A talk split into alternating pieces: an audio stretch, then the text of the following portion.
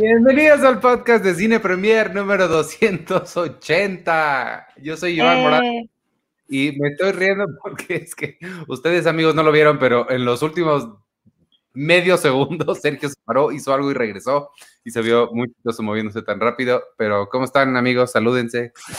Hola, bien. ¿Y ustedes? ¿Cómo están? Bien, bien, aquí, ya regresamos. ¿Cómo se llaman? Yo arroba che, che. Yo soy arroba Penny Oliva. Felicidades. ¿Cómo están? ¿Cómo estuvo su semana? ¿Cómo les va? ¿Qué han hecho? Eh, bien, bien, bien, tra- tranquila, bueno, tranquila igual. Exacto. Tranquila pandémica. Ajá. Tranquila pandémica. Oigan, antes de, de- bueno, ya estamos empezando, pero antes de que pase más tiempo, este, vamos a tener am- amigos para que, bueno, eh, quizás vale más la pena decirlo al final para que haya más gente. Este, al final quédense porque va a haber regalos. Tenemos varias cosas que regalar hoy y un anuncio importante sobre, este, sobre lo que va a suceder en las próximas semanas en el podcast, pero quédense así que no, no, no, no, no se nos vayan temprano. Y pues ya, ¿cómo están? Vamos a empezar arrancando, arrancando la, esta, esta semana. Muy bien. ¿Qué Está vieron? perfecto. Yo ahorita les cuento es que también estoy de community manager en este momento del podcast. Estoy poniendo el tweet de que ya estamos en vivo. Uno que tiene que hacer muchas cosas, amigos. Ah, qué bueno. Mira, aquí está eh, eh, Generso Alonso, saludos, y Cristian Andrés, saludos, y a la gente que se está conectando en vivo ahorita para, para escucharnos. Y Este. Ah, había que. ah, alguien nos está preguntando, Rafael Ríos nos está preguntando por Arturo. Arturo está en, en descanso en lo que en la industria de la televisión se conoce como hiatus del, del podcast. Este, está trabajando en, en una cosa en otro lado y no se ha podido conectar, pero en algún momento regresará, eso, eso esperemos. Según, según nos dijo, iba a regresar. Si ya le gustó demasiado dónde está y se quiere quedar, ese ya no sé, nos informará después. Esperemos que regrese. Muy bien, sí. Te mandamos muchos saludos hasta, hasta allá. Hasta allá. Oigan, Hasta pues allá. este, yo he visto, ahora sí, esta semana sí tuve chance de ver varias cosas. eh, ya me, me, alguien nos puso un comentario ahí. de, Iván, ¿qué hace aquí? Porque él nunca ve nada. Y ya me, me sentí mal, me hirió mi- Ay. ¿Es en serio? ¿Qué?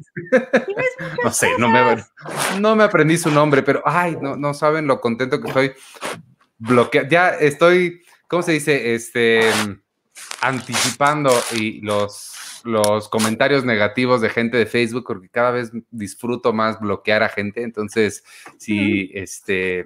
Si fueron bloqueados ustedes de no sé por qué alguien que comenta ese tipo de cosas nos estará viendo en el podcast, pero tengan, eh, sepan que tengo ya cero tolerancia para comentarios groseros, racistas, misóginos, estúpidos, eh, con ganas de no aportar nada a la conversación.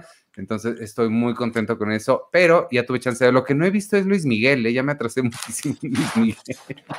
Pero Yo es que he visto el, el último ya. Como que, es que como que no, ya no, ya no me atra- ya no nos está atrapando, no sé, como en general siento, ¿no? Como que la conversación tampoco ha sido, ha estado como tan secuestrada como el año pasado, o el Sí, hace dos años. Sí ha habido menos, menos conversación, creo que fue hace tres años, pero sí ha habido mucho menos Hace conversación tres este, años. este año. Este, pues de qué quieren, de con qué quieren comenzar. Vimos varias cosas. Hay, hay mucha estática, no sé a quién se le está metiendo mucha ese ruidito. no sé si igual puede ser a mí, yo creo. ¿O seré yo? Pero, No, No. o sea, sí es uno de No. ustedes dos. No creo porque yo no, yo no, yo no escucho a Penny. O sea, vaya, yo no escucho estática, entonces ¿Ah, yo no? puedo ser el de la estática. Ah, es- ¿Tú eres pero el estático? Ahí estás perfecto. Y ya, pues no sé, este. ¿Qué? Ahora sí, tele o cine. Cine. Tele, tele, sí. Cine, Podemos hablar primero del perrito que hizo su doblaje. Perdón que, que quiera hablar de ese tema, pero ¿quién no querría hablar de ese tema? Esa es mi pregunta también. Sí, yo cuando, cuando lo vi se los, se los pasé a ustedes dos, que son los dos más grandes amantes de perros que conozco. sí. Lo pasaste a las personas correctas. Entonces hablen de, del dog, de Pug, Hay que un es una cuenta que sí sigo yo, debo decir que sí la sigo, pero no me enloquece tanto como, como a otra gente. Creo que todos lo conocemos, ¿no? Yo tampoco la sé. Yo también la seguía. pero no sé si tú, Checo, la seguías a Dog the Pug. Sí, sí, también, también seguía, seguía, bueno, sigo a Dog the Pug y, y sí, pero ahorita estoy ya poniendo el, el, tweet para que la gente que no está viendo lo, lo cheque. Sí, bueno, pues básicamente lo que sucedió es que hoy nos enteramos que Dog the Pug, que es un perrito Twitstar influencer con muchos seguidores, lo invitaron a hacer doblaje para el perrito que sale en Mitchell versus, versus las máquinas. Es la familia Mitchell versus las máquinas. Ese, el Pug, el que sale ahí, eh, todos sus ruiditos los grabó Dog the Pug, que es un perrito real, es un pug real, y hay un video muy adorable de cómo hizo sus, su trabajo de doblaje, cómo, lo, lo, que tenían que hacer para que él ladrara, hiciera ruiditos, los ruiditos a comer y todo. Este, y pues dicen, ahí, eso hay que confirmarlo porque no nos ha dado chance, pero ahí en el video se dice que es el primer perro, el primer perrito que hace trabajo de doblaje. Supongo que sí, porque supongo que sí. se usan sonidos generales, ¿no? De, de, banco de sonidos, supongo, cuando hay perros. No y sé. porque la gente de mercadotecnia nunca miente. Exacto, por eso les decimos que queremos confirmar ese dato. Pero ahí está Pog en ese video viéndose muy estrella, tiene su silla que dice Pug, que dice Dog y tiene además su crédito en la película. Ajá.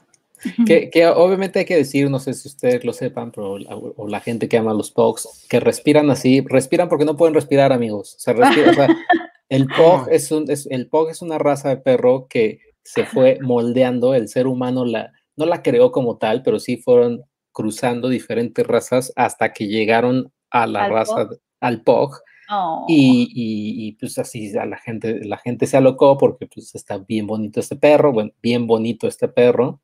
Pero no sabe, no puede respirar bien. No puede respirar, exacto. O sea, po, o sea está, está, no es que no esté mal hecho, pero o sea, es, es, una bronca del perrito el que no pueda respirar. Eso, eso que está haciendo.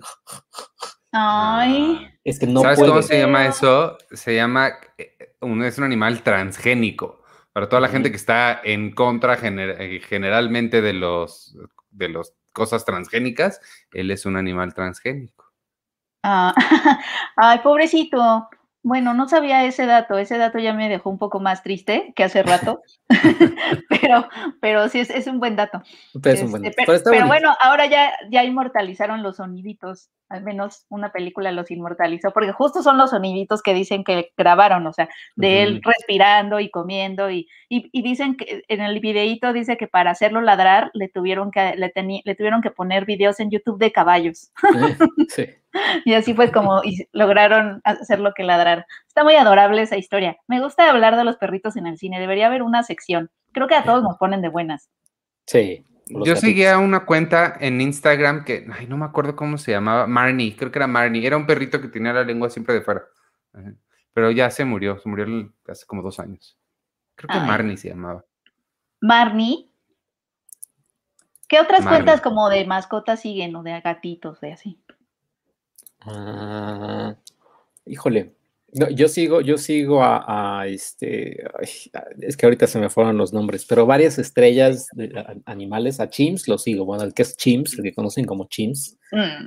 este, lo sigo, eh, son dos perros, uno es chino y otro es japonés, que son los perros memes, o sea, eh, el, del, el, el meme, el del perro fuerte es un perro, y el meme, el meme del otro perrito, como que todo chistoso, es otro perro. Mm. Ah, este, Qué bonito. Sí, es que sé. también es eso, que son varias, muchas veces son varias perros. Ajá, el Grumpy Cat ya se murió, pero también sigo a Grumpy Cat. Ah, Grumpy sí, Cat Grumpy yo también lo, lo sigo. También. yo sigo una de, de, unos perros que son miniatura, que son como así, como así, que son poodles, porque esos me caen mm. bien. No los ponen a correr. No, yo sigo una cuenta en Twitter que se llama Cats Where They Shouldn't Be, o sea, lugares donde no deberían estar los gatos, y es muy chistosa. Me divierte mucho. Ah, de hecho, ahí, creo que ahí fue cuando volví a ver el video este de, del exorcista del gato que se mueve así. Todos lo hemos visto, ¿no? Uh -huh. El gato se mueve así, se acerca a la cámara. Ajá. Sí. sí, hermoso. Pues sí, esa fue su sección de animales en el cine y en el audiovisual. Qué bueno. Y ahora sí, oye, bueno, yo, yo, yo vi, no sé si, bueno, la vio Penny, pero no sé si tú la viste, Iván, la de Angelina Jolie. La de no. este. Those who wish me dead. Ajá, aquellos que desean mi muerte. Oye, ¿y si la viste con tus papás? Sí. ¿Y les gustó? Sí, sí les gustó. O sea, sí, o sea, sí es lo que es. O sea, creo que es eh, sí, pero no les gustó. O sea, vaya, no, no fue así un wow. Eh, pero es que sí, la bronca es que la película sí tiene, son como cuatro películas en una. Esa es la bronca. Sí, tiene muchas cosas que podrían, podrían ser más este, exploradas, ¿no? Como, sí tiene como varias historias, pero ves a lo que me refería de que están los bomberos, pero no te emociones porque tampoco hay mucho de eso, pero entonces de pronto hay un asesino y también está la esposa del sheriff y así. Sí, y, y este, ¿dónde aquí está? Aquí está.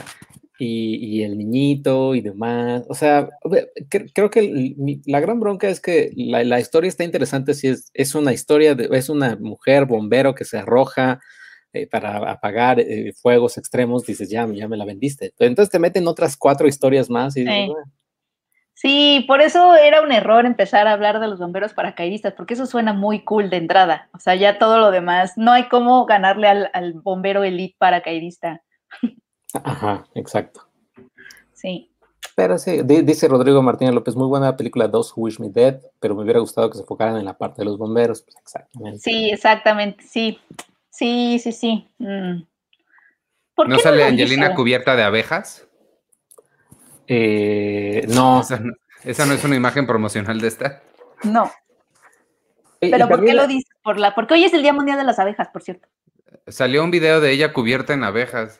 Ajá. Muy- mucho Pero miedo, Ah. Super X. Ah, ¿por el Día Mundial de las Abejas? Ajá. supongo. Ah, ok. Deja, deja, aquí lo tengo. Bueno, eh, está, está el tweet donde ella está ajustada. ajustada. Este, pero, pero dices, o sea, uy, no, aguas, ¿eh? Ya no van a existir abejas porque ¿cuántas abejas tuvo Angelina Jolie en el, en el cuerpo?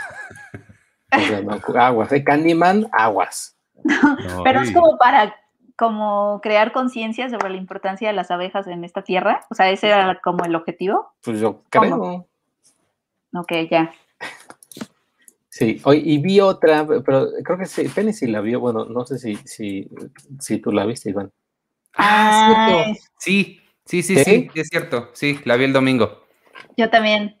Yo Ahí también la vi este fin. No Sí, la había cierto. podido ver y sí tenía, sí tenía muchas ganas. Y Pero entonces, ve ¿qué lo, tal? lo- lo memorable que fue para mí que totalmente la había olvidado. Ah, ¿A ti, Eh, tú, chico, te gustó? Creo que no hemos dicho el título, además vamos a Sí. hablar del baile de los 41 para la gente que nos escucha en Spotify y demás. El baile de los 41, sí, ¿qué te pareció? Eh, o sea, a mí, eh, o sea, creo que lo que yo puse en, en- en mi review de Letterboxd fue de, o sea, está bonita, amigos, pero que el hecho que esté bonita no significa que hay que mandarla al Goya, hay que pensar que para el Oscar y demás, o sea, no, la película para mí se queda en un, para mí la película es un bonito cuadro y lo que es la película es la descripción del cuadro y ya, o sea, o- o 42 hombres bailando, o bueno, no sé, teniendo una tertulia homosexual en la Ciudad de México. Fin. O sea, no, no, no pasa nada, no, no, no, no, no, siento que no profundizaron nada. O sea, la película está muy bonita, fotografiada está, está- muy bonita, pero no, o sea, y, y, está bien que el morbo pues, es de, ay, es que Porfirio Díaz, el, el, el, que se casó con la hija de Porfirio Díaz y no sé qué. Pero pues no me cuentas, me hubiera gustado a mí, pero también ya es parte de mi error, que saber conocer a más de los 41. Digo, la película se llama El baile de los 41. No se llama El, el pariente de, de Porfirio Díaz va a una fiesta gay. O sea, sí, sí, o sea. No, eventualmente va a ir a una fiesta. Ajá. Eventualmente. Pero sí van a la fiesta. Sí, o sea, sí van y todo. Y, y- y ya, pero sí es como de. mm, no. Sí. Sí, en términos Sí. de narrativa, creo que hubo varias cosas ahí que pudieron aprovecharse más. ¿Qué ibas a decir, Iván? Que, sí, yo estoy muy de acuerdo. Creo que a mí no, o sea, a mí lo que me faltó principalmente es que tuviera una historia.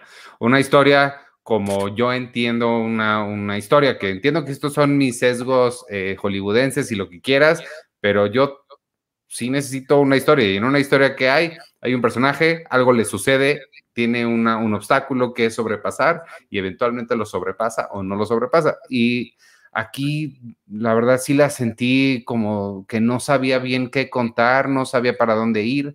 Lo que dijo Sergio, se llama el baile de los 41 y el baile es una cosa que sucede ya a la hora y media la película, bien entrada la película y no le, no, no, no sientes o yo no sentí como la importancia y, y sí, sí, me parece que en términos de historia creo que sí le faltó muchísimo este trabajo está, la, fotografía está impecable, la fotografía está increíble, eso sí, yo no sé, eh, o sea, si algo hace bien el cine mexicano sin fallar es la fotografía, este, pero sí creo que en términos de, historia, sí les, les, les, falla bastante, sí me hizo mucha falta, este, pues sí, que, que, pasara algo, como que sí lo sentí muy, muy sin chiste. Sí, bueno, a mí yo la disfruté porque, mm, o sea, como que creo que la cosa con el baile de los 41 es que muchos de sus méritos tienen que ver con que no tenemos muchas de esas cosas en el cine mexicano. Eh, creo que, creo que mucho, mucho del de, mérito del baile de los 41 es que nos da imágenes que no solemos ver en el cine mexicano. Obviamente, más ah, independientemente de estos problemas de narrativa que comentas, no conocemos visualmente el, pasado mexicano, no tenemos muchas de esas imágenes, obviamente películas de época.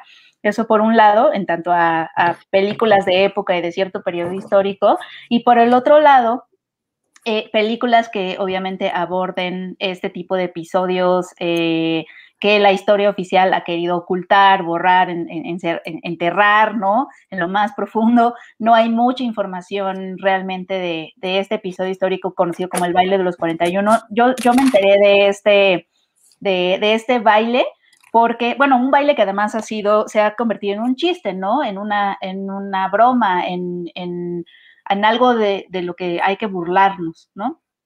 Que la historia oficial lo ha convertido así, esa es la narrativa que conocemos del baile de los 41. Yo me acuerdo que me acordé, yo conocí esta historia porque en muchos edificios eh, y escuelas, ¿no? O lugares de formación no había el salón número 41 o no había el piso 41 o no, no ponían el número 41 en, en algunas cosas. Yo me acuerdo que le pregunté a mi papá por qué y me dijo que el 41 era el número de los gays, y yo así, ¿qué? ¿No? De chica no entendía. Este, y ya más o menos me explicó, pero también mi papá me explicó así como de, no, pues es que eran unos gays que se vistieron de mujeres y eran 41 y por eso ya el número 41 estaba estigmatizado.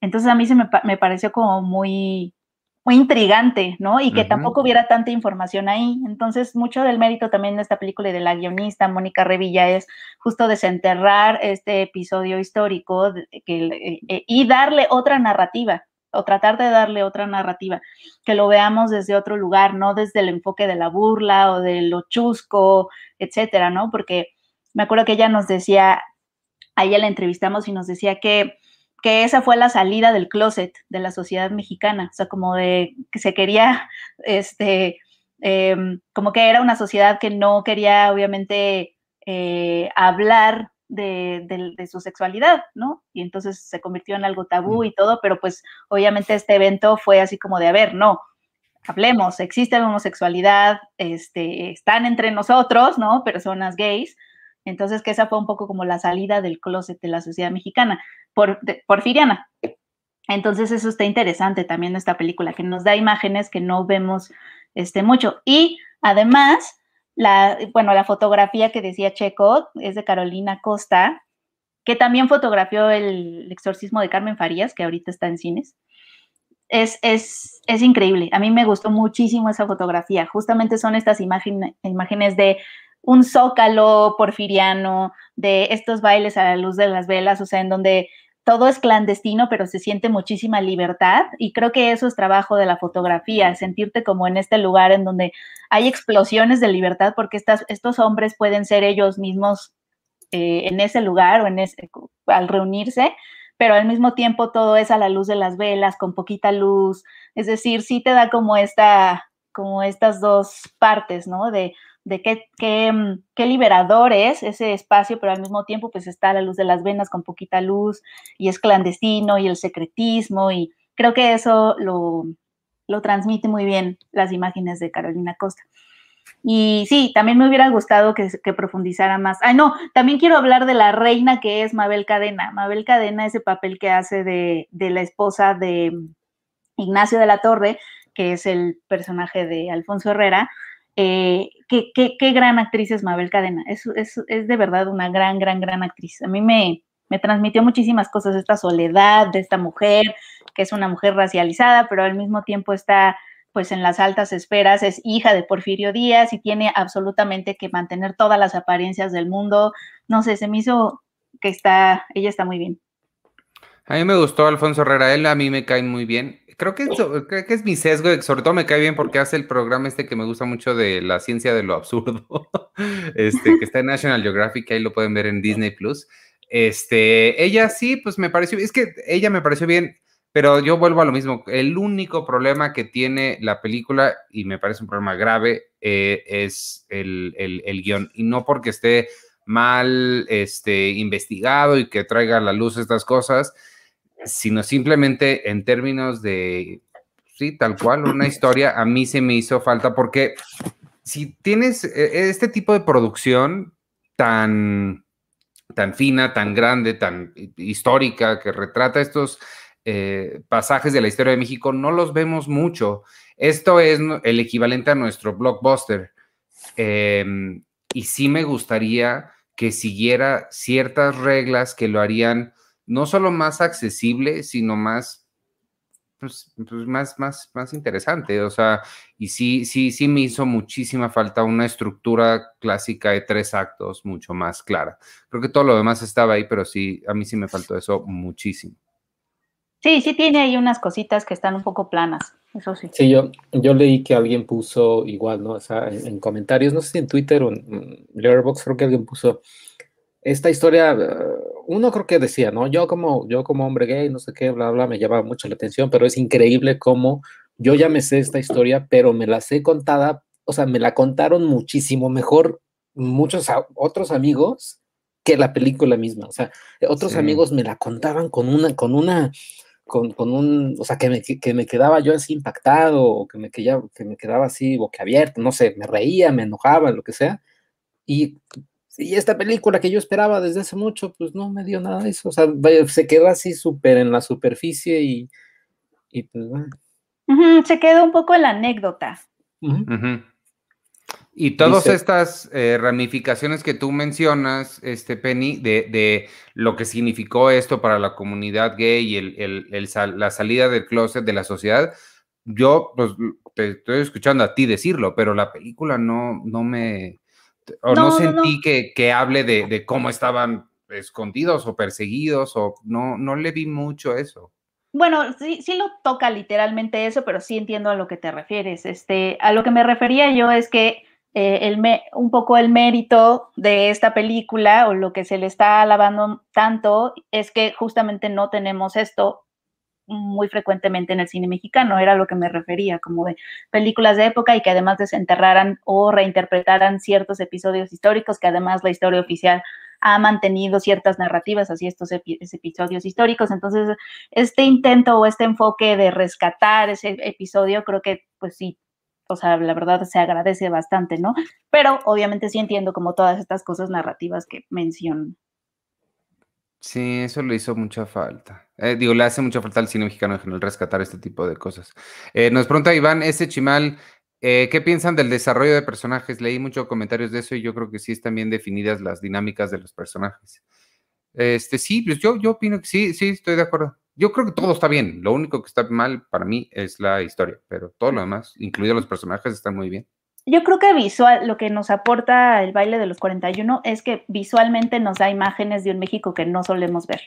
Esto uh -huh. es, pero estoy hablando nada más visualmente. En cuanto a los personajes, a mí sí me hubiera gustado que profundizaran más en, lo, en ellos dos, Ignacio de la Torre y Evaristo Rivas, y creo que la mejor definida es más bien Amada, Díaz, que es el personaje de Mabel Cadena, porque con, con ella sí, como que hay todo un arco en el que la acompañamos y se siente la soledad, sabe, la conocemos, la hemos, la, creo que la conocemos mucho mejor que a ellos dos. A ellos dos nada más los conocemos en este, como un poco superficialmente en tanto que son gays.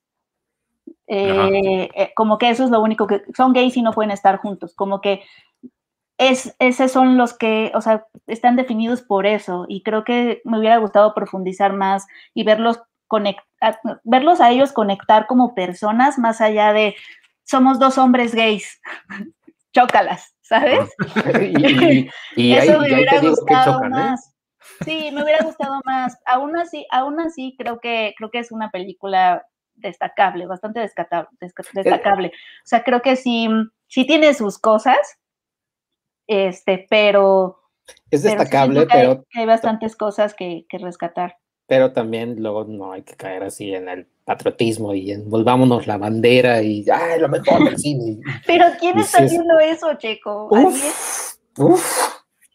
O sea, el film Twitter luego sí se pone una cosa así de patrioterismo, de que dices, bueno, o sea, está muy bien hecha la película, pero también hay que saber que, que pues, igual pudiéndole este, ajustar ahí unas tuerquillas, habría sido un peliculón así, tamaño de, así de, esta sí mándenla al Oscar y van a ver cómo les hace así a todas. Sí, claro, sí, sí, entiendo. Yo también creo que ahí, eh, con todo lo que tenían, había una gran, gran, gran película y sí, creo que fue una oportunidad desaprovechada. Que no, que Mabel Cadena, te amo. Eh, dice, se hizo una, se les hizo una, para una clasificación C o le hubieran puesto B15. Pues es que tiene un momento donde sí, hasta vi una foto de alguien que puso en Twitter, mi mamá está, mi mamá me cachó viendo el baile de los 41, pero era justo la escena donde están ahí, en plena fiesta. Sí, sí hay unas escenas, sí hay unas escenas explícitas. Eh, tengo que volver a repasar los, tendría que, para contestar esa pregunta, tendría que volver a repasar los lineamientos que, se necesitan para B15 o para C, que ahorita no los tengo, no los tengo, no, no recuerdo, me acuerdo que los repasé para ahora que publicamos el artículo y que Arthur este, publicó el artículo, pero yo no lo había visto. Entonces los quiero volver a repasar para ver si sí merecía esa clasificación. Es, es este, es muy, es muy poquito esa parte, ¿no? Mm. Pero sí, sí hay una parte que es explícita y, y se ven, se ven genitales y se ven. Pero, pero, pero sí, está, estaba esa pregunta, era una pregunta que, que se estaba haciendo, ¿no? Cuando, cuando recién estrenó en el año pasado en cines, sí era como de, ¿se merecía esa, esa clasificación? ¿No se merecía esa clasificación? Es, es, es, esa clasificación viene de esta intención homofóbica, de, ay, son dos hombres que se besan, no hay que enseñar esto a los niños, o realmente sí, sí se merecía una clasificación C por sus escenas sexuales. Y dice, pregunta Víctor Recinos, ¿funciona para que aprendamos por lo menos algo? Dice, porque él no sabía de ese, o sea, no estaba, no, no estaba tan consciente de ese momento histórico, ¿no? Yo tampoco nunca había escuchado de él hasta que empezamos a, hablar de la película en la, en la en Cine Premier. Yo nunca había escuchado de este momento de la historia. Este, pues, pues o sea, supongo. Sabes que lo que hace es te da curiosidad de ir a investigar más. Eso creo que. Yo, yo descubrí, yo no sabía lo, de, lo del salón de los 41, porque pues, también una escuela con 41 salones es, es enorme, ¿no? Pero este, yo no sabía, yo no sabía lo de la palabra joto. ¿A poco? Que, que, es por estos mismos este, hombres que los encerraron en Lecumberri en la celda o en el bloque J. Y mm. cuando pasa, o sea, y cuando, cuando pasaban así los, los policías y no sé qué, decían, cállense Jotos o Jotas.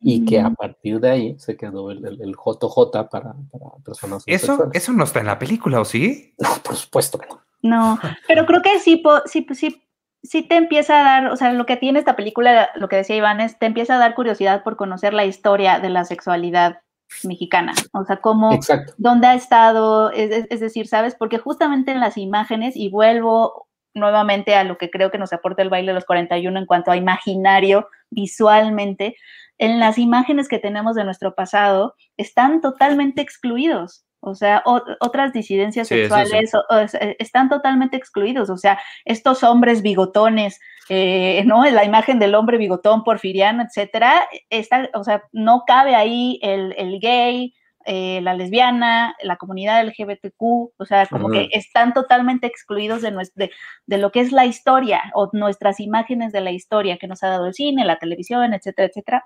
Entonces, visualmente, creo que, creo que empieza a, te empieza a remover la curiosidad por ver eso y por imaginarte otros Méxicos. Eso es lo que creo que hace el baile de los 41, eh, eh, o sea, el mérito que, que le veo, más allá de, que no es perfecta, obviamente. Dice Iván que eso de la J es más un rumor. Ah. Ah, aunque me gusta esa explicación, ¿no? ah, bueno. bueno, pero vale la pena. Oye, este, del, del, baile de los 41 creo que es muy relevante irnos rapidísimo a lo que a la que yo vi. Es, es un ¿qué? Perdón, nada más, perdón que te tenga. Es que Vero está preguntando algo interesante que yo también me di cuenta. Eh, dice que el final de Netflix no es el mismo que el del cine. Yo no la vi en el cine, la vi en Netflix y por lo que entiendo, lo que he leído, lo que cambia es que, para no ser spoiler, eh, solo está más extendido en el de Netflix. En el de Netflix incluye una conversación que es como mucho más melodramática eh, sobre el destino que tuvo alguien importante en la vida de Ignacio de la Torre. Y, la, la, versión de cine no, la versión del cine no tenía esa conversación última. Eso es lo que entiendo. Ya, para, para, porque yo también me puse a investigar, pero me dio curiosidad. Ok. Este, bueno, pues del baile de los 41 nos vamos con otra eh, historia de la comunidad LGBTQ. Eh, es una serie, es una miniserie que está en Netflix y que yo vi porque yo no sé, traigo una playera, no soy particular seguidor de la, de la moda ni de nada, pero las historias de moda, desde Devil Wears Prada hasta el asesinato de Gianni Versace, siempre me llaman la atención, no sé por qué. Y se estrenó en Netflix una miniserie protagonizada por Iwan McGregor que se llama Halston. Es la historia de del diseñador de modas Halston, que es el, se le acredita como el que trajo la alta costura a, Estados Unidos. Y, y, pues es, su historia es, les digo, una miniserie, eh, así que no, no va a haber más temporadas. Y está bien padre. Está, la, hace también Ryan Murphy, que es el mismo de, pues de, asesinato de Gianni Versace y de pues, un montón de otras cosas. Le quedó muy bien y lo que me gustó de esta, a diferencia de las otras cosas de Ryan Murphy, es que esta no, no tiene el mismo tono satírico, burlón, eh, autoconsciente que tienen sus demás eh, series y esta se siente como mucho más, mucho más eh, honesta, supongo, como más al grano, más al punto. Iwan McGregor lo hace súper, súper bien pero quien se lleva la, la, película, la serie así de calle, y no sé si tengas ahí una foto, Sergio, es, em, y debía haber sacado su nombre, la chica que hace de Liza Minnelli, porque Halston y Liza Minnelli eran prácticamente mejores amigos, y ella hace un trabajo increíble, a ver si, este, déjame buscar cómo, cómo se llama esta, esta niña, porque lo hace increíble, este, y creo que nada más por ella vale la pena ver la, ver, la serie. Si es que no les interesa por nada más, véanlo nada más por ella, porque ah, tiene al principio, empieza la serie con una, cuando la introducen a ella, con una canción que se avienta, que es un número musical que Liza hizo muy famoso, porque es sobre su nombre y como eh, la gente se equivoca cuando la, la, menciona. Se llama Krista Rodríguez, este, esta chica, em, y es una canción muy clásica de ella y la interpreta a la perfección esta, esta niña Krista y nada más por ella vale la pena verla. Entonces, se las recomiendo, está padre, creo que la, ves muy rápido, la vi yo en una sola tarde, este, tiene, son cinco o seis episodios de poquito menos de una hora, entonces si tienen una tarde completa libre, se la pueden aventar y, ya, vale mucho la pena, está padre. Y ya, eso es Halston. Sí, sí, está, padre ver a Liza Minelli. Sí, verla sí es, sí es Sí, sí, es una cosa bastante, bastante increíble. Muy bien, muy bien. Halston. No, yo no la he visto, pero sí, sí, sí está padre ver a Liza Minnelli. Sí. Este, ¿qué, otra cosa así que, estén ansiosos de hablar? Pues yo, o sea, yo vi una película, ah, bueno, no, a ver tú, Penny, ¿qué ibas a, No, pues es que yo, yo vi, yo he estado viendo la de HBO, Mayor of Easttown, con Kate Winslet. Empecé como a verla nada más, este, porque tenía ganas de una serie tipo HBO, ya saben. Es, todo, o sea, cuando te dicen una serie tipo, tipo HBO, ya sabes más o menos qué viene, ¿no? Estos, eh, pues, tramas de personajes complicados, imperfectos, este, más dramático, todo, la manufactura de HBO, todo eso tiene Mayor of Easttown, pero el asunto es que tiene a Kate Winslet. Y Kate Winslet está en un acento chistoso, que ella ha hablado de ese acento porque la serie se ambienta en un condadito de Delaware, en Pensilvania, y es un pequeño pueblo con, y tiene un acento específico, y pues ahí está Kate Winslet haciendo acentos nuevamente. Eh, pero le sale muy bien, como siempre. Ella es, ella es Mayor, eh, se llama Mayor, por eso la serie se llama Mayor of Easttown, y ella es en esta, en esta serie es una detective sargenta que ha crecido en ese pueblo, pero que además eh, es de estos pueblos en donde todos se conocen, ¿no? Todos se hablan por el nombre de pila porque conoce, porque el de la tiendita fue contigo a la secundaria y ahorita tus hijos van con sus hijos a las, en la secundaria, es decir, todos se conocen. Pero además ella en, su, en el pasado eh, fue esta campeona atlética en su escuela de básquetbol y gracias a un campeonato en donde ella se lució, la ciudad se puso en el mapa, etcétera, y cada año hay un, Ah, por lo que entiendo, cada año festejan ese aniversario y la invitan al estadio de la escuela para celebrar a ella y al equipo, pero obviamente el equipo ya son madres de familia que viven ahí en el pueblo, ¿no? Entonces ella tiene, es una sargenta detective que tiene como este pasado de gloria en la ciudad un poco, pero ahorita cuando la conocemos está en medio del fracaso absoluto personal, o sea, es, ella es un desastre, eh, ella no se ve a sí misma como esta heroína o este, este personaje prominente de la ciudad, aunque te dan a entender que pues todos la conocen y todos pues la voltean a ver a ella cuando se tiene que resolver un caso. La vemos justamente en un momento de fracaso en donde una chica desapareció un año antes, hija de una de sus compañeras, de, sus ex compañeras jugadoras de básquetbol, de hecho, que conoce y todo, eh, desapareció y ella no ha podido resolver el caso, ¿no? Y está ya un poco ya rendida. Y y también la conocemos en un momento en donde eh, pues sigue atormentada por un pasado familiar, algo le pasó a su hijo y, la serie te lo va revelando. Y lo más fascinante de esta serie, además de que se trata de, pues obviamente, un asesinatos que suceden en un pueblo que hemos visto como bastante en otras series, incluso de, de HBO como Sharp Objects o etcétera. True Detective. True Detective, etcétera. Otra vez es un pueblo en donde pasan asesinatos, pero lo fascinante de esta serie es conocerla a ella, a Mare, porque es esta, este personaje obviamente imperfectísimo, una mala madre, ¿no? Con comillas, que es decir, que no encaja en esta imagen inmaculada de lo que debe ser una mamá o una mujer de mediana edad, ¿no? O estos papeles que casi no existen para, para las actrices de mediana edad, este es un gran papel. O sea, realmente son, estamos, conocemos a una mujer como de cuarenta y tantos años, que no es esta ama de casa o la amiga o la mamá, etcétera, sino que es la detective. Eh, es todas esas cosas, pero es una mujer imperfecta. Y ella está tratando de resolver el caso con Quicksilver. El actor que hace Quicksilver. Yo me tardé muchísimo en reconocerlo y decía, ¿quién es? ¿Quién es? ¿Quién es? Y de repente me llegó, como un rayo me, llegó. Pues yo, yo, me tardé un, un, par de capítulos porque vi sus ojos y dije, ¿dónde lo he visto? ¿Dónde lo he visto? Y ya ves que no puedes ni poner atención a lo que estás viendo porque es como, ¿dónde lo vi? ¿Dónde lo vi? ¿Dónde lo vi? Lo bueno es que Google Images puedes buscar, ya sabes, las imágenes ya, gracias al vestido de Jennifer López de Versace. Y este, y ya, bueno, está muy buena, o sea, porque lejos, lo mismo, el, personaje de ella es lo que hace a la serie, porque sí está el factor, uy, ¿quién será? ¿Quién será el asesino? Etcétera, pero ella, conocerla a ella y y, acompañarla en todas las relaciones que tiene en ese pueblo, desde que es una detective, que está súper incómodo ser la detective, pero que conozcas a todos y que sean como tu comunidad y tratar de arrestar a alguien es complicado, o que te llame el vecino porque ya se me rompió la ventana, cosas así. Este, Eh, ah, como que le pasan mucho esas cosas.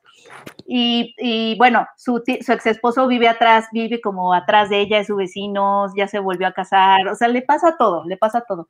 Y cuando que, lo que tiene esta serie es que cuando empiezan a, empiezas a ver elementos cliché, como que de repente se habla del asesinato de mujeres y de pronto hay un padre católico, siendo, siendo entrevistado, dices, ay, no, ya, ya salió el peine, va a ser el padre pedófilo, ya sabes. En, en Saturday Night Live hicieron un sketch esta semana o la semana pasada haciéndose burla de esto. Y cuando sale el padre en el sketch de Saturday Night Live, cuando aparece el padre, todos los del pueblo dicen, ah, sí, es él. Sí, ya, ah, gracias". sí, ya es él, ajá. Ah. Exacto, en el momento en que la serie, ese es el, el momento un poquito más bajito de la serie, cuando dije, no, ya, esto va a ser súper cliché, va a ser el padre pedófilo, ¿no? Este, cua- cuando empiezan a aparecer elementos así en la serie, las, la serie se logra zafar, o sea, logra dar giros, pequeños giros, para, para, seguirte, para seguirte sorprendiendo. Y el último capítulo que vi sí tiene un giro muy fuerte que es, que es como de, ¡ah! o sea, como que sí logra mantener tu atención. Y obviamente creo que Kate Winslet está maravillosa, como siempre. Sergio. No sé quién más la vio. ¿Tú la viste? Este, yo sí, yo voy, em, la empecé a ver antier, el martes, y ya, o sea, voy, voy al día, ya, ya vi el último episodio, y este, y sí, o sea, sí me gusta, me recordó obviamente True Detective, Sharp Objects, o sea, estas series de HBO de crímenes y demás, me recordó también naturalmente eh, La Ley y el Orden, y, y ya, pero, o sea, y, y está bien, o sea, me gustó, está muy bien, la manufactura está increíble, Kate Winslet muy, muy bien, este, Quicksilver lo hace muy bien, todos, ¿no? Todos en el cast. Siento que va a terminar la serie, va a terminar en lo alto y ya, pero en mi caso sí siento que, ah, ah, ah, va, y ya. O sea, que- o sea, eh, o sea, siento que, ¿No estás que- enamorado de Kate Winslet, Checo? Pues- ¿Quién, pues- quién eres? pues no, o sea, vaya, es- lo hace muy bien, pero siento que me, me voy a quedar, o sea, en un top 3, True Detective, la temporada 1 es primer lugar, después Sharp Objects y después va a quedar esta, a menos que esta tenga un giro increíble, después te des cuenta que el padre en realidad era no sé quién y bla, bla, bla. O sea, vaya, como ¿En que qué? sí, ¿En qué capítulo vas? en el último, o sea, en, en el último. Ah, ya. ¿no? Ok, ok. Ajá.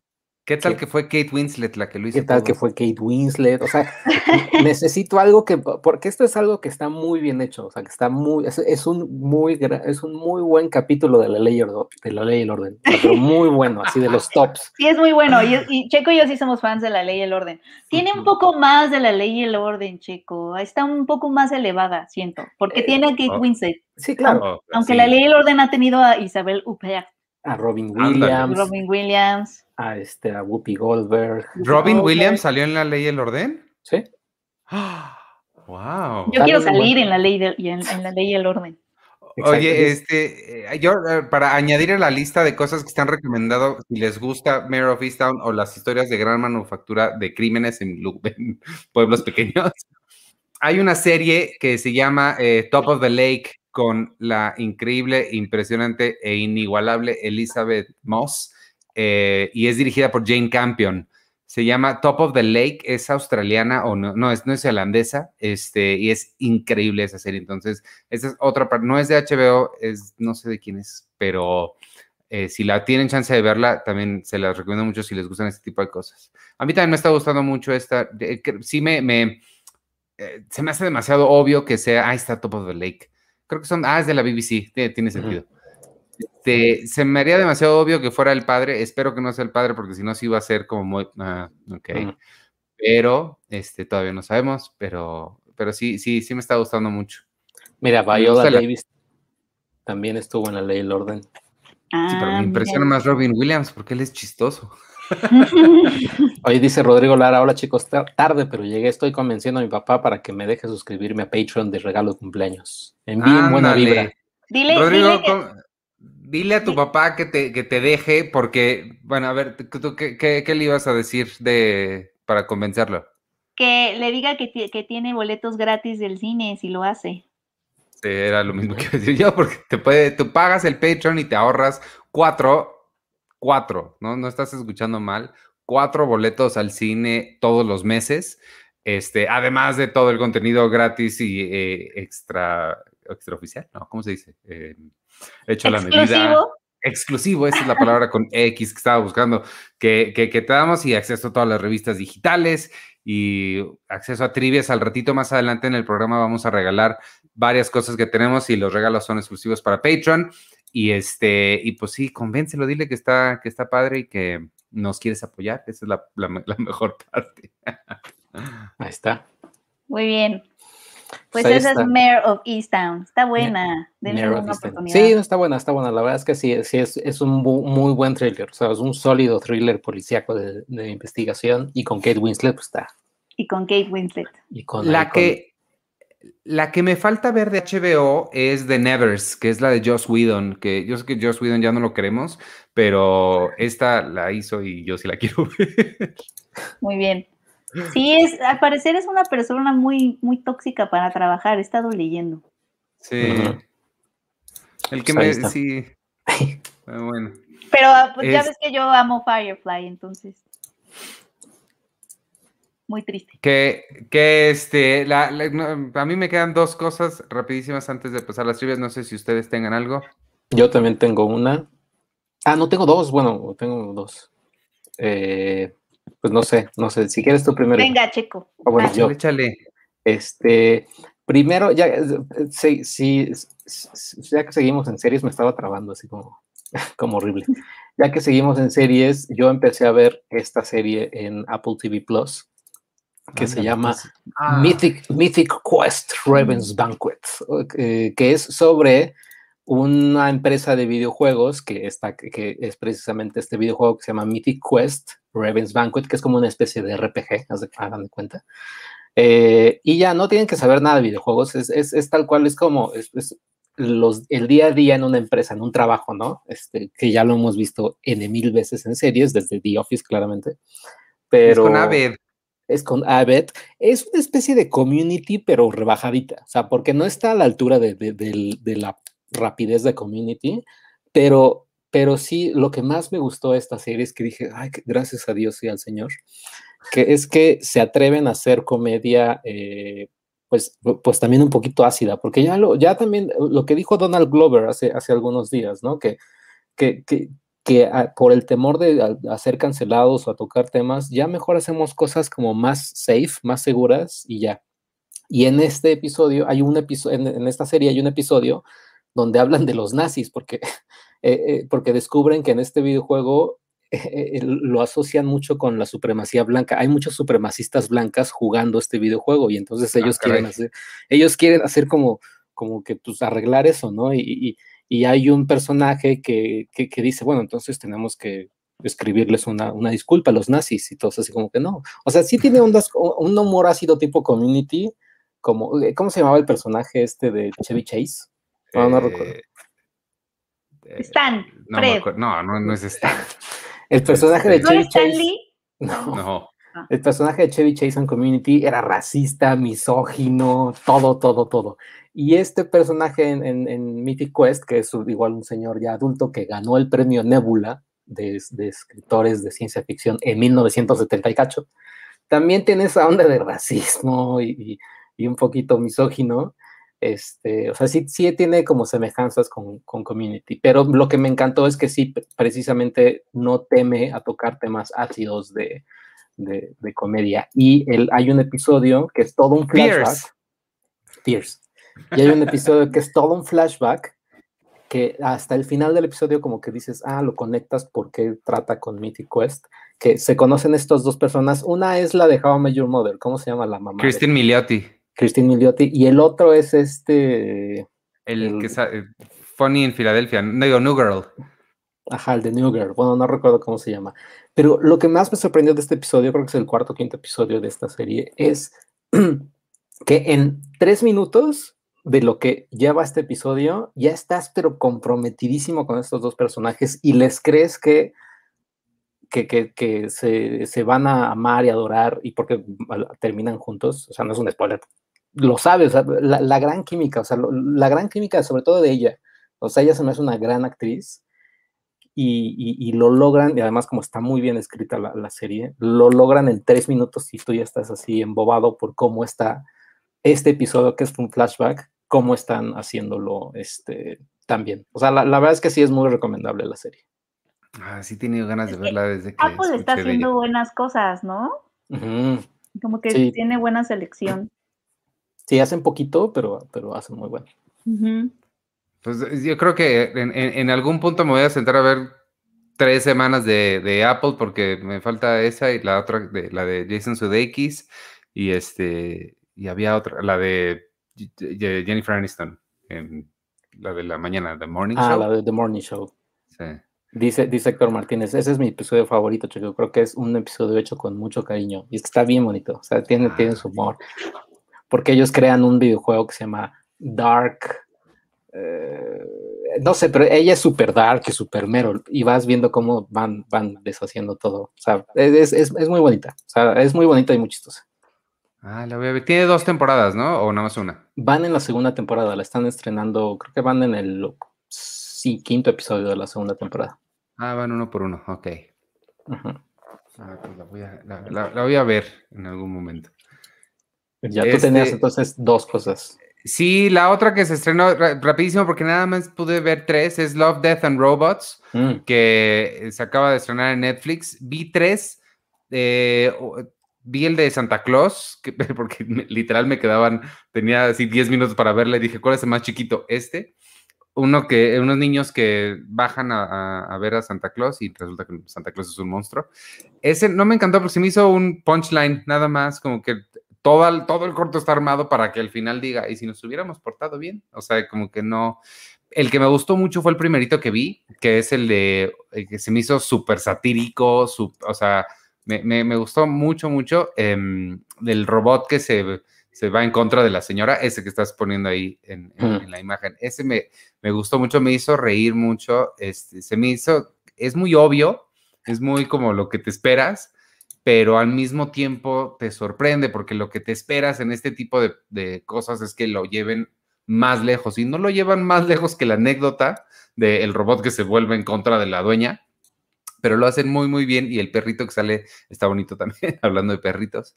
Este, y el otro que vi es, eh, el otro que vi, ay, no sé si es uno de esos, es uno de, están modificados sus cuerpos y van a ver como una ballena o no sé qué, creo que es el segundo o tercero que está ahí. Mm, ah, la ballena. Eh, sí, eh, el de como el del hielo. Ajá, sí, Sí, creo que es ese el no me gustó la animación.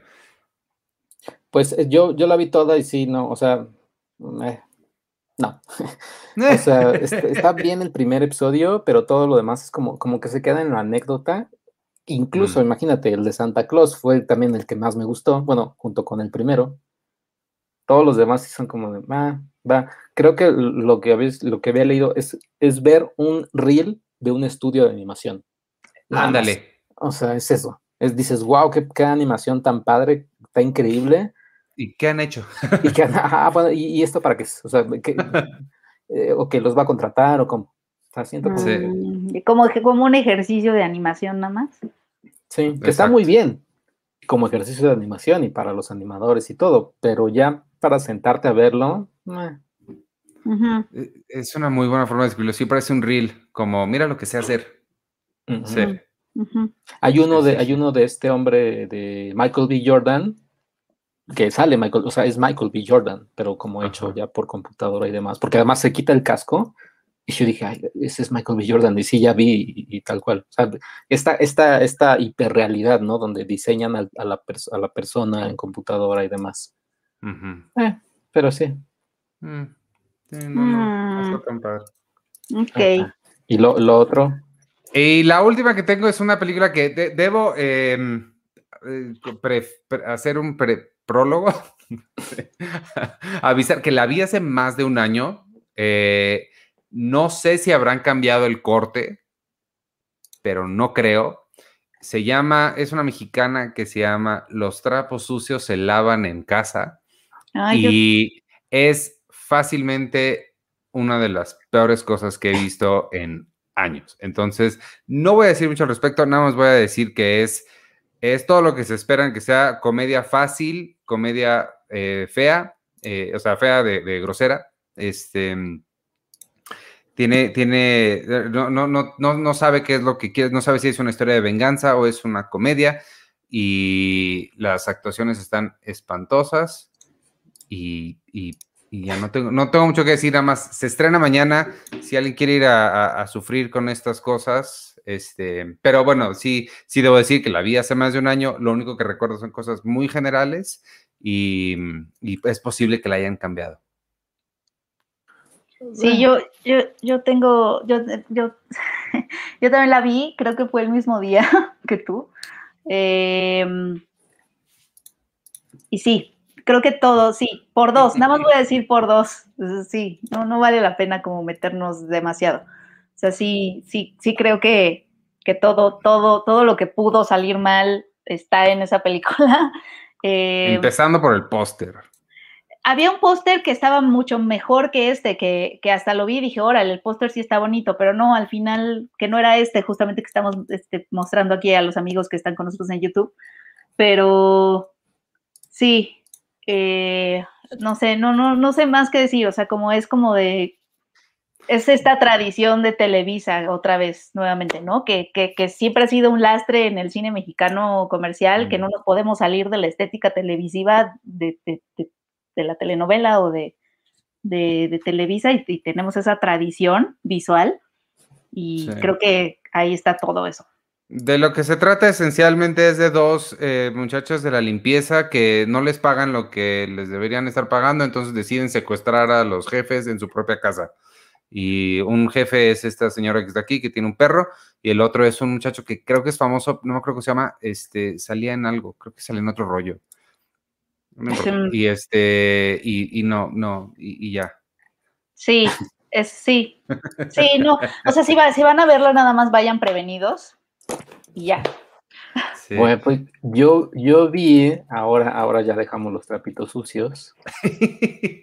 y yo vi, quiero ver si ahí está, sí. Eh, yo vi el, el, estreno de testosterona de, de, la semana que es Justicia Implacable o Wrath of Man, con Jason Statham, como diría una compañera, siempre, siempre, siempre me acuerdo de Jason Statham, de su apellido, Jason Statham bueno, este, porque, a ella le gustaba mucho Jason Statham. Eh, pues ahí está Jason, Jason Statham en la nueva película de Guy, de Guy Ritchie, y es, es una película que, me atrevería a decir los primeros, la primera media hora no es una película de Guy Ritchie, dices, ah, es una película que la dirigió cualquier vato, y ya dices, ah, o sea, dices, ah, está padre, está entretenida, o lo que sea. Pero ya después empieza el segundo acto que empieza a jugar Guy Ritchie como con la edición y dices, ah, ok, ya se ve que es de Guy Ritchie. Y, y es entretenida, o sea, es una película eh, eh, que, cumple, cumple con lo que promete, es entretenida. Está ahí este hombre, ¿cómo se llama? Josh Harnett, ¿se acuerdan de Josh Harnett? El de Pearl Harbor y el que y el que iba a ser en algún momento un, un, gran actor, pues, pues ya no fue. Pero ahí está Josh Harnett. Y ya, y de lo que trata es, eh, es este hombre, Jason Statham, que va, que se emplea, bueno, va, eh, consigue trabajo en una empresa de camiones blindados que llevan dinero a, a, justo a este lugar, los contratan los bancos, lo que sea, para llevar el dinero y él entra a este lugar, pero tiene algo, ¿no? Porque ya sabes, como que dices, eh, este, este hombre como que quiere, quiere conocer algo, quiere, quiere investigar algo, va a robar ahí, no se sabe, ¿no? Y ya vamos a ir descubriendo, gracias también a la edición de Guy Ritchie, a esta forma de narrarlo, eh, ya vamos descubriendo por qué es que está ahí, qué es lo que quiere, etcétera. Y todo esto mientras se relaciona con todos sus compañeros, la mayoría hombres, hay una mujer, pero en, este, en este ambiente de machos y de fuertes. Y pues bueno, Jason Statham pues ya es el macho alfa, ultra alfa. ¿no? ¿Sale Hugh Grant? No. Ah, por qué? Porque además de la de Gentleman, sé que hizo otra con Guy Ritchie o estaba haciendo, no sabía si era esta. Ah, no, no, esta fue así como de, no sé, o sea, es que es, es, es remake de una película francesa que, que no conocía y que al parecer no le fue tan bien. Eh, pero, pero esta película es entretenida, o sea, tal cual te da, te, te da lo que, lo que obtienes, incluso un poquito más. O sea, termina la película y dices, órale, sí, está, sí, sí me gustó, sí, sí me entretuvo. No, obviamente no es Guy Ritchie del Snatch o de Lock, Stock and Two Smoking Barrels, pero tampoco es el Guy Ritchie de Swept Away, ni el de King Arthur un poquito, o Aladdin, que Aladdin pues no. No, nada que ver. Oye, Josh Harnett se parece como a, Ethan Hawke raro. Ajá. Sí, sí, sí, sí. Sí, se ve, ya, ya creció Josh Hartnett. Mm. Y, y, ya, y alguien dice, ah, bueno, nada más dice aquí Rodrigo Martínez López, mañana estrena Army of the Dead de Zack Snyder. Sí. Netflix. ¿Alguien, alguien vio, alguien la vio? No. No, no la hemos visto, pero la comentamos el próximo podcast. Entonces, sale Tig Notaro. Mm, ¿Que por- ¿Tienen algo más? no, No, Para- pero, ¿por qué para pasar a- mencionas, pero ¿por qué mencionas a Tig Notaro? porque sale en Army of the Dead. Pero ella, ¿qué? Ah, es que yo soy muy fan de Tig Notaro. ¿Pero sabes por qué sale? Sí, este reemplazó a otro comediante. A Chris, a Chris D'Elia lo, lo reemplazó y, y, y este hombre, este, Zack Snyder dijo que, que, que les, o sea, hay, hay partes donde ella está hecha digitalmente, o sea, donde está reemplazada digitalmente para, Sí, o puesta para, sí, sí vi eso, que hubo cosas que ya hizo después de que ya estaba la película, ¿no? Y nada más la pegaron ahí. Pero está padre, está padre que ella salga. Me- Sí. Ella me cae muy bien. Ella estaba escribiendo con, me acuerdo que, creo que lo dijo en Ellen DeGeneres, una cosa así, que estaba escribiendo una película para Jennifer Aniston, que no sé qué pasó con ella, pero se oía increíble, en donde Jennifer Aniston iba a ser la, mm, la presidenta, la primera presidenta mujer de Estados Unidos, y Tig Notaro iba a ser la primera dama. Órale. Se oía súper padre, pero no sé, no sé en qué va eso. Mm. Bueno, pues ya con la reunión de Friends, quién sabe. Sí, que también me decepcionó un poco la reunión de Friends. Yo, yo, yo, yo quería que fuera una historia, o sea, como un episodio de dónde Sí, están todos, este, qué ha pasado con los personajes, etcétera. Pero pues va a ser nada más como una plática con ellos ahí recordando cosas, ¿no? Y Sí, con una este, plática a mí tampoco me llama mucho. ¿cómo se llama el conductor? Ah, El que, eh, como- James de- Corden, James Corden. James Gordon también.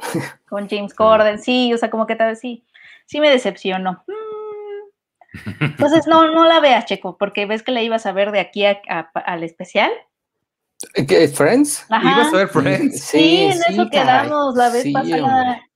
Qué Ajá, que terrible. ibas a ver, ves que ya, o sea, si quieres te libero de ese compromiso porque no vale la pena. Qué coraje, caray. Híjole. Tenías un mes para ver nueve temporadas o no sé Ajá. son. No, 10, creo. imagínate el nivel de lobotomía que iba a hacer eso. No.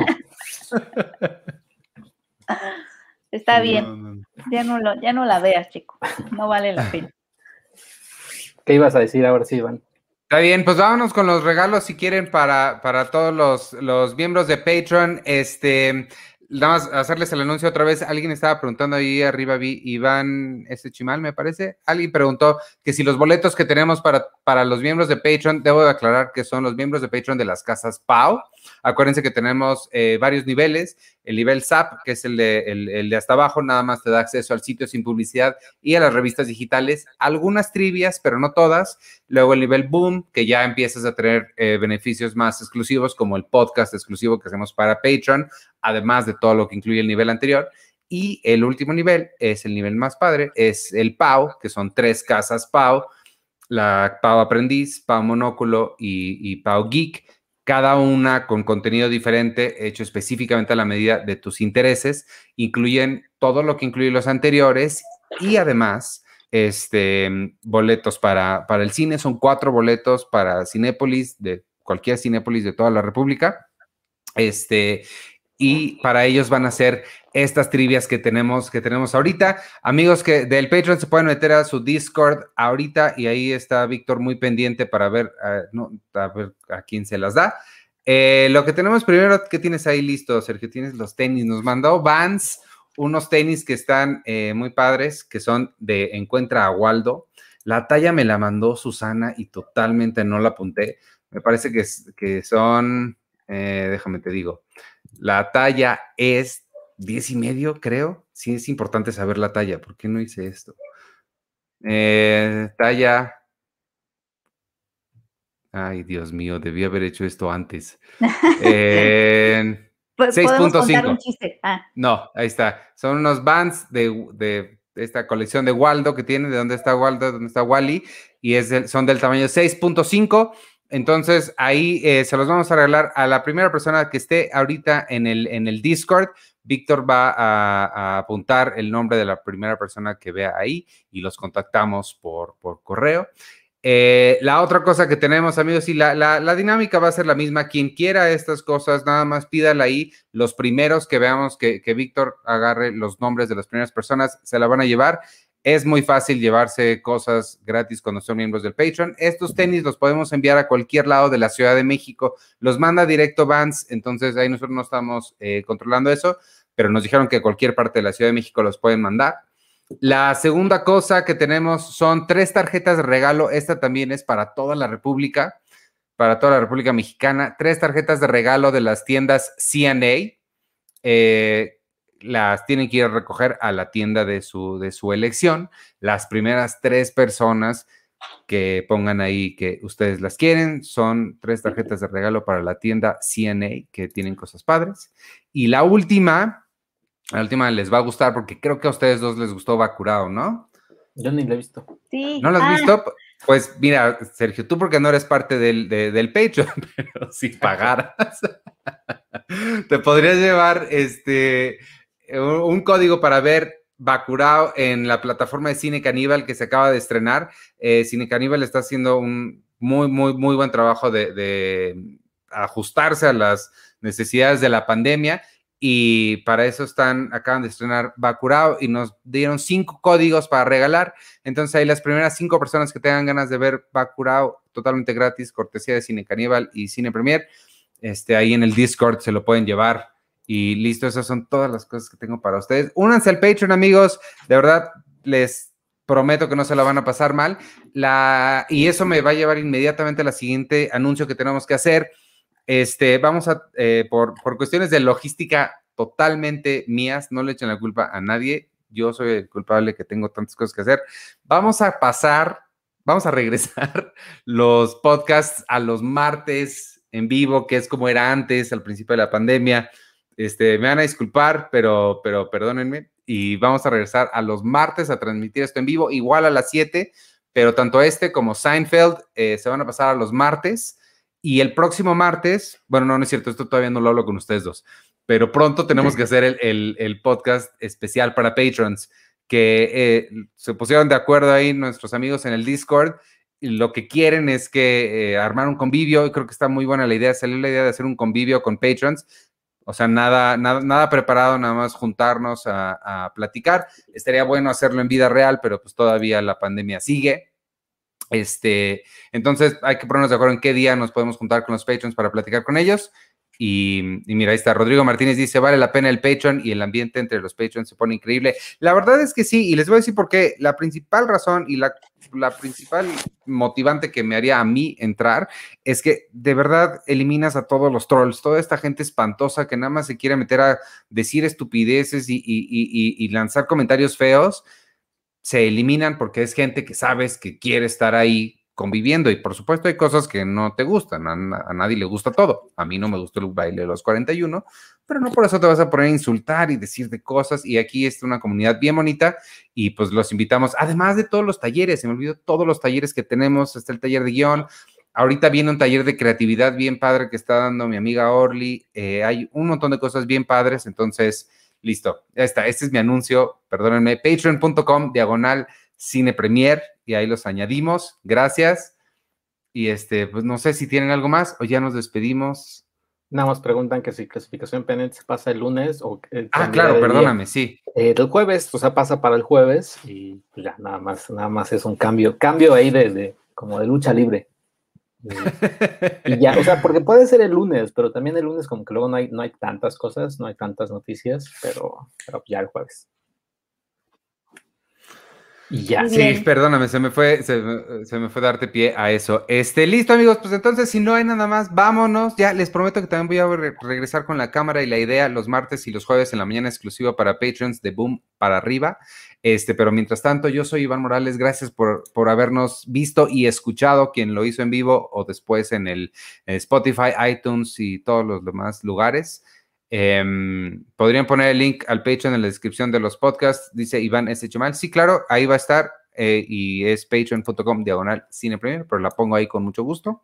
Eh, vámonos, yo soy Iván Morales y me pueden seguir en arroba Iván Morales y en todas las redes sociales de Cine Premier. Y al rato regreso en el episodio número 100 de Seinfeld con Charlie del Río y se despiden ustedes. Gracias, bye. Eh, yo soy arroba checoche y entonces nos vemos por acá el, bueno, el martes ya en el podcast y el jueves aquí en, en, en clasificación pendiente y pues ya se estrena Army of the Dead entonces y se estrena... Te iba a decir Cruella, pero no, Cruella todavía no se estrena, ¿va? No, todavía, todavía le falta. Todavía le falta y no sé qué se estrena. Estoy seguro que se estrena algo también choncho, pero no. Justicia implacable, que era la que de la que hablaste, ¿no, Checo? Justicia implacable. Los trapos sucios, exorcismo en el séptimo día, tengo aquí también. Ah, si no, me Army of the Dead. si no me equivoco, Solos eh, en Prime Video. Que Solos es una serie de antología de ciencia ficción con Anne Hathaway, Morgan Freeman, Dan Stevens, eh, no recuerdo quién más, pero habla sobre este, Solos, habla sobre la soledad del hombre, bueno, de la- del ser humano. Ah. Oh, Y, y ya, pero es, es un antología de ciencia ficción. Sí, Ah, es un ok, poco triste. Pero A sí, Prime le gusta la ciencia ficción, ¿eh? sí. También se estrena Los Paisajes de Benuca Films. También está en la cartelera. Y se estrena, ¿saben qué? La serie de Apple TV de, de Me You Can't See, la de Oprah Winfrey y el príncipe Harry, que habla sobre salud Ah. mental. Por si alguien Ah. también le quiere echar un, un ojo. Ahí está. Hay quien mató a Sara, también estre- estrena. Y, y dice Rodrigo que solo, que solo llega hasta junio a Latinoamérica, él cree. Bueno, Oh. pues ni modo. Muy bien. Y ya. Este, pues ahí está, Penny, ahora sí vas tú. Sí, bu- bueno, yo soy arroba, pe- bueno, soy Penny Oliva. Estamos diciendo las arrobas, siempre eso se me... Pues cuatropea. puedes, pues o no. Arroba Penny Oliva. Este, muchas gracias por escucharnos. Esperemos que lo hayan disfrutado y nos, nos oímos la próxima semana. Ahí está. Entonces, pronto en un, en un par de minutos ya viene Seinfeld. Ahí, amigos. Bye.